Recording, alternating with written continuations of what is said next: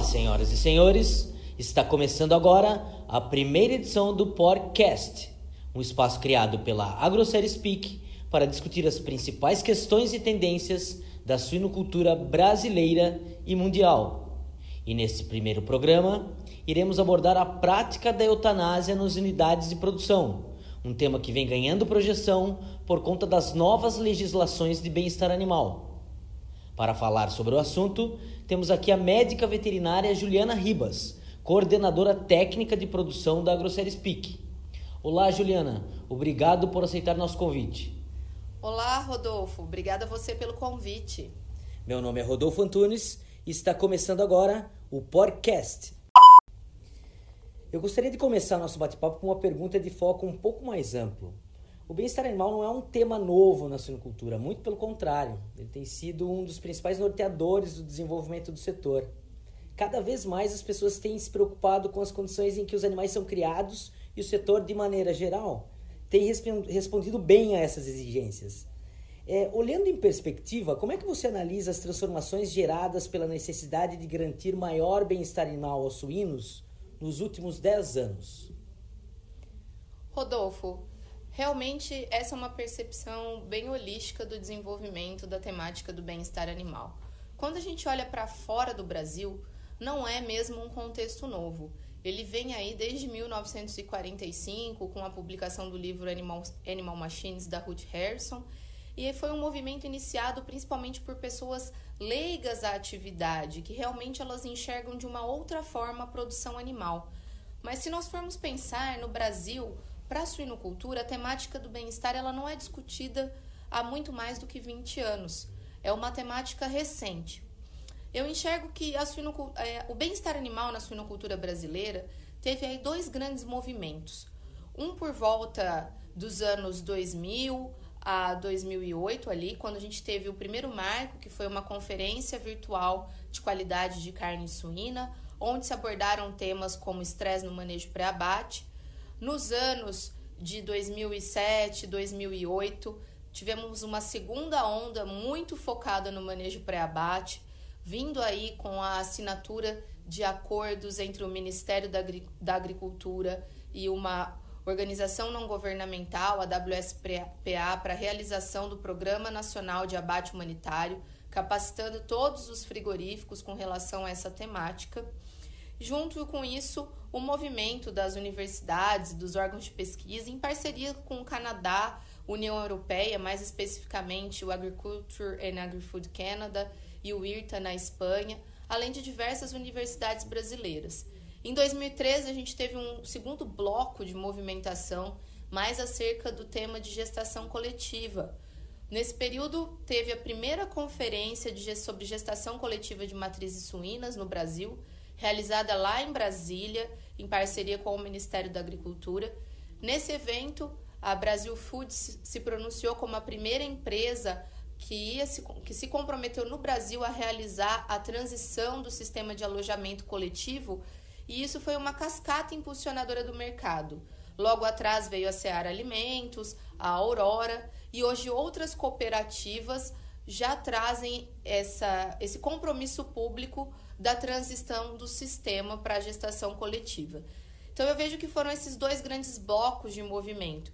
E isso trouxe outras preocupações à cadeia, porque essas grandes agroindústrias, eh, agroindústrias olhando o mercado externo, olhando as movimentações do consumidor que está cada vez mais globalizado, começaram a se preocupar com questões aí como corte de cauda, como enriquecimento ambiental, desbaste dos dentes, idade de desmama, que permeiam legislações internacionais.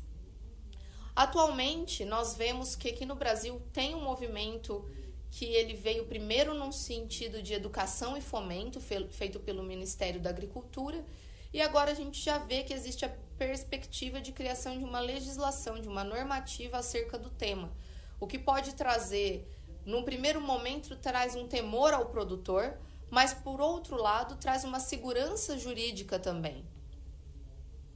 Perfeito. É, já entrando na, no tema do nosso programa de hoje, é assim, o aprofundamento das discussões sobre bem-estar animal colocou a prática da eutanásia no centro dos debates. É, você poderia falar sobre o conceito de eutanásia e contextualizar a importância desse tema para a suinocultura atual? A eutanásia, ela tem como conceituação ser a boa morte, na tradução literal da palavra, né, da origem da palavra. E o que seria essa boa morte? Seriam métodos para cessar com a vida do animal que não causem dor ou sofrimento adicional e promovam a inconsciência imediata. E por que, que isso é importante dentro do cenário das boas práticas que visam aí o bem-estar animal? As boas práticas, elas são um conjunto de métodos e fatores que vão propiciar uma melhor condição de vida para o suíno, um melhor manejo. E saber a hora de cessar com a vida de um animal que está em sofrimento e não tem condições de prosseguir com o seu lote, também é uma boa prática. Porque uma vez que a gente deixa esse animal sem condições, sem conseguir se alimentar, tomar água ou sem responder o tratamento, eu estou postergando um sofrimento desnecessário. Então, a eutanásia, por mais difícil que seja essa tomada de decisão, ela é muito importante no sistema. Perfeito. É, quais são as leis que regem esse procedimento no Brasil hoje? Hoje, no Brasil, a gente tem a orientação do CFMV, existe uma resolução do Conselho Federal de Medicina Veterinária, que dispõe sobre os métodos de eutanásia, e nós temos também as diretrizes da OIE, que é a Organização Mundial de Saúde Animal. O Brasil é signatário da OIE, portanto, deve seguir as diretrizes dela. No Brasil, são as duas, vamos dizer assim, legislações nacionais. A do CFMV é uma legislação do Conselho de Classe dos Médicos Veterinários e a OIE é uma diretriz, então não existem legislações nacionais, mas existem diretivas que devem ser seguidas, e basicamente seriam essas duas acerca da temática da eutanásia quando a gente fala de produção comercial. Fora isso, se a gente está falando aí de experimentação animal, de suínos utilizados aí em, em cursos de medicina humana ou mesmo de medicina veterinária para fins experimentais, a gente sabe que cada universidade vai ter uma comissão de ética que vai ter os regimentos sobre os métodos de eutanásia. Ou seja, a legislação brasileira sobre eutanásia está em sintonia com a dos países que são grandes produtores de suínos. Eu não diria legislação, porque nós não temos uma legislação, Perfeito. mas sim as diretivas que nós temos que seguir, porque a OIE ela traz uma diretiva que é coberta todos esses países. Os grandes países produtores são signatários também da OIE. Mas sim, eu vejo que há a oportunidade do Brasil ter um, uma legislação é, ou uma orientação mais específica vinda do Ministério da Agricultura, o que traria também mais segurança jurídica sobre a metodologia. É, falando sobre a, a, a, realidade das unidades de produção, é, um dos uma das principais dificuldades encontradas nas unidades de produção é decidir quando um animal deve ser eutanasiado. É, quem é o responsável por tomar essa decisão? Esse é um ponto fundamental no processo tomar a decisão pela eutanásia. O responsável por orientar essa tomada de decisão é o médico veterinário. O médico veterinário deve criar um esquema prático, uma árvore decisória para facilitar o colaborador, para que no dia a dia o colaborador responsável pelo setor, ou seja, aquele que está em manejo constante com os animais, em contato diário com os animais, seja capaz de identificar animais que estão sujeitos à eutanásia e optar pela tentativa de tratamento ou não. Então, o médico veterinário responsável pela unidade deve corroborar na criação de um POP, de um procedimento operacional padrão para tomada de decisão da eutanásia, e esse pode e deve estar embasado em árvores decisórias já existentes como, por exemplo, as árvores propostas pela Associação Americana de Médicos Veterinários Especialistas em Suínos. E, e quais seriam os critérios que devem ser considerados para se tomar essa decisão na granja? Primeiro, eu tenho que avaliar se o meu animal não consegue beber ou comer sozinho, se ele não tem mais capacidade de se alimentar. Se ele não tiver mais capacidade nem de beber água e comer sozinho, se deve optar pela eutanásia. Agora, se ele apresenta alguma lesão que seja compatível com a vida e que possa ser tratada, e ele ainda consiga se alimentar e beber água sozinho, eu devo tentar um tratamento. Se esse tratamento, se ele não responder na primeira tentativa, eu tento novamente. Mas se ele falhar na resposta na segunda tentativa, eu devo optar pela eutanásia.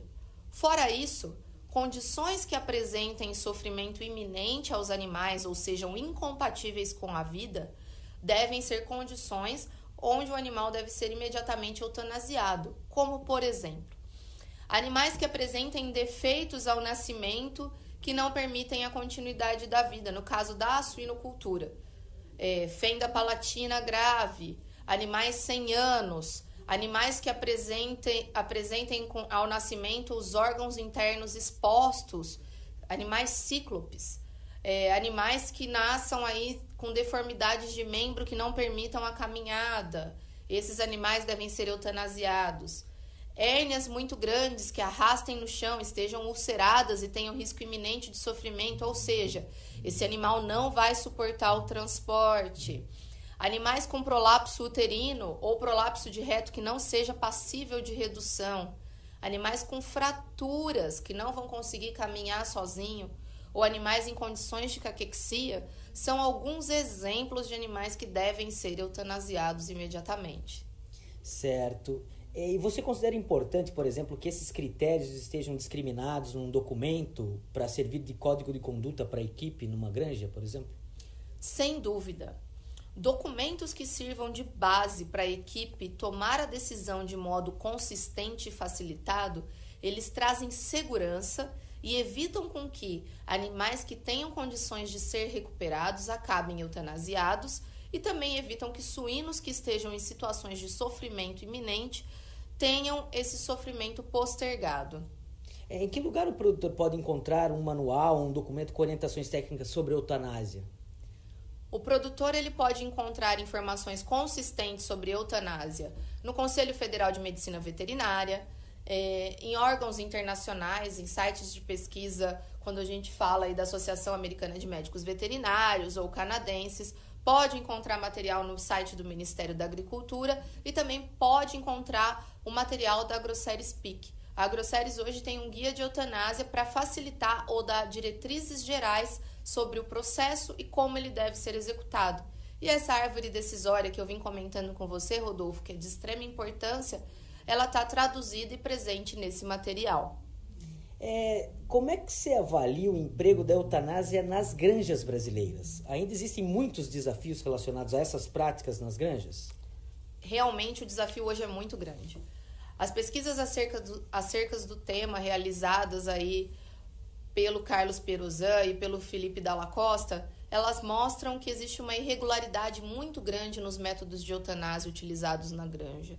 Principalmente é, há um desconhecimento dos produtores sobre os métodos corretos e muitos métodos que eles optam não provocam a inconsciência imediata. Então, existe uma grande oportunidade de capacitação e de treinamento para se melhorar as condições realmente assegurando ali um momento de boa morte? É, seria a capacitação e o treinamento é, as, as melhores estratégias para suprir essas, essas deficiências e melhorar a utilização desses recursos nas granjas, então? Eu acredito que esse seja um dos caminhos, sim. Precisamos trabalhar com a educação porque a gente tem que levar a informação. E uma vez que a gente leva a informação e cria consciência, a gente torna o processo mais fácil para quem opera também. Não é só o bem-estar do animal, mas o bem-estar do operador, do colaborador envolvido num procedimento que realmente é difícil de ser executado na granja. Porque lidar com a morte não é um momento fácil para o colaborador. Além disso, é claro que a gente tem que ter facilidades aí, opções de equipamentos presentes no mercado para facilitar esse processo, é, ter custo acessível, diversidade de equipamento e, claro, recomendações compatíveis que possibilitem métodos adequados para cada realidade. É, existem diferentes metodologias de eutanásia homologadas que podem ser empregadas nas unidades de produção de suínos. Eu sei que isso seria um assunto para um outro programa, mas você poderia falar resumidamente sobre as três técnicas mais empregadas hoje nas principais, nos principais países produtores de suínos? Realmente esse é um tema que dá um outro podcast, pois nós temos bastantes técnicas aí que são aceitas pela Organização Mundial de Saúde Animal.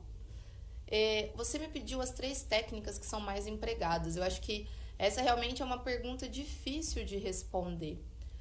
É, porque vai depender muito se a gente está falando de Estados Unidos ou de Europa. Existe uma, uma diferença muito grande entre os países e o que acaba sendo aplicado. Eu acredito que se a gente pensar ali na técnica da pistola, ela tem ganhado relevância em sistemas de produção pela facilidade de aplicação. Se a gente pensar nos Estados Unidos e na Europa, eles têm reduzido a aplicabilidade do trauma encefálico nos leitões pelo aspecto negativo que dá no momento da aplicação. A insensibilização elétrica ela é aplicada, mas tem ainda algumas restrições pelos modelos de equipamento a serem desenvolvidos, apesar de ser um método extremamente eficiente. E eu acredito que a gente ainda vai evoluir muito nesse sentido. E, ademais, é, você me pediu três que são mais aplicados, eu falei dois que são aplicados e um que já não está sendo tanto, eu vou falar de outro que não está sendo tanto. A gente tem a câmara de gás aí com muitas restrições, porque ela não causa inconsciência imediata. Hoje ela ainda é aceita pela Organização Mundial de Saúde Animal, mas brevemente é, a gente acredita que está tendo muita discussão acerca desse tema e pode ser que em alguns anos isso se modifique. Bom, e o produtor brasileiro? O que, que ele deve levar em conta para definir uma metodologia de eutanásia para sua propriedade? Excelente pergunta, Rodolfo, porque realmente não é um método, e sim uma metodologia que o produtor deve escolher. Uma metodologia, ela consiste aí de várias etapas. Então, primeiro, o produtor tem que criar documentos para sistematizar o procedimento de eutanásia, que vão desde uma árvore decisória adequada, para que o colaborador saiba quando ele vai eutanasiar, que tipo de animal ele vai eutanasiar, uma ficha de registro que permita o acompanhamento das eutanásias, incluindo o animal, a idade, a causa da eutanásia, a verificação dos sinais de eutanásia, se a eutanásia realmente foi efetiva, e a assinatura do, co do colaborador responsável, minimamente. Porque assim ele consegue sistematizar e entender se o procedimento está funcionando. Além disso, nessa metodologia, ele deve escolher um método que seja validado cientificamente e esteja presente nas legislações aí, ou da Organização Mundial de Saúde Animal, que é a OIE, ou do Conselho Federal de Medicina Veterinária para seguir aqui no Brasil. Então, e também deve avaliar o custo, né? Porque de acordo com cada realidade de produção, o método ele pode ser dependente do volume de animais que ele vai ter que eutanasiar, da classe de animais que ele vai trabalhar, se são animais de maternidade, de creche, terminação ou adultos, e também do custo do equipamento ou da metodologia que ele vai trabalhar e para diluir esse custo da operação. O custo da eutanásia é um custo necessário, é um custo ético, por assim dizer, mas ele deve ser levado em consideração de acordo com a atividade. Então, fazer essa avaliação do custo de, com eutanásia ano, entendendo o volume de animais com que ele vai precisar aplicar ao ano, ele consegue verificar a amortização para os diferentes métodos e assim escolher a metodologia que traga o melhor custo-benefício. E na avaliação de benefício, ele deve contar com a praticidade para a execução do método, a segurança do operador dele, é, o conforto para o operador. O operador tem que se sentir confortável, confiante para a realização desse método. E o benefício do método causar inconsciência imediata para os animais, que nada mais é do que a premissa básica da eutanásia.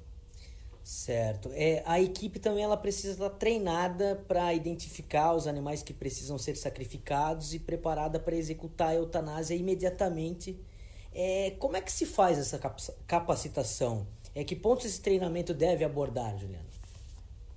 O treinamento e a capacitação da equipe é extremamente importante.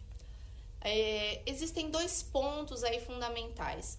É ter o médico veterinário responsável pela unidade de produção amparando a equipe da granja, ou seja, ajudando a construir essa árvore decisória e as classes de animais que devem ser eutanasiados e quando, e levando um treinamento teórico prático para a equipe, ensinando eles a identificar estes animais, mostrando a classe dos animais para todos os colaboradores envolvidos no manejo.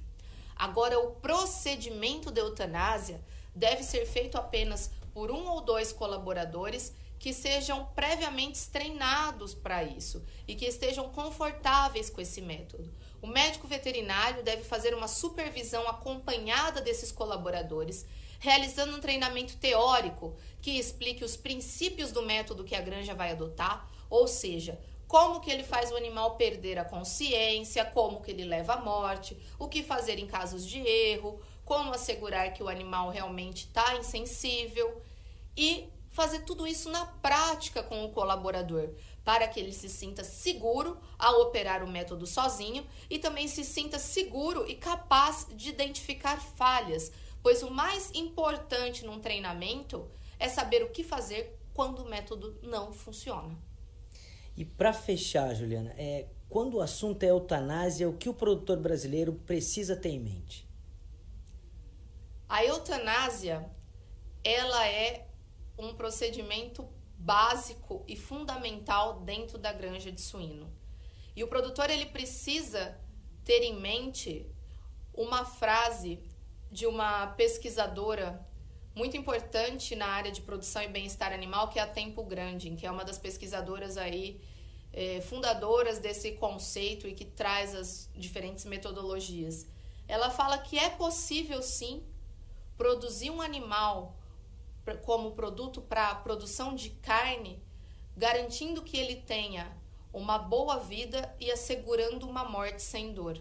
Então a eutanásia, por mais que ele não chegue no final da cadeia para a produção de alimento, ele é um animal que faz parte dessa cadeia. E a eutanásia, caso o animal precise ser eliminado no começo, meio ou no fim desse processo, mas que anteceda ao abate tradicional, é realmente buscando uma morte sem dor. É garantido uma qualidade de vida no período total. Claro que associada a todas as outras boas práticas de produção animal.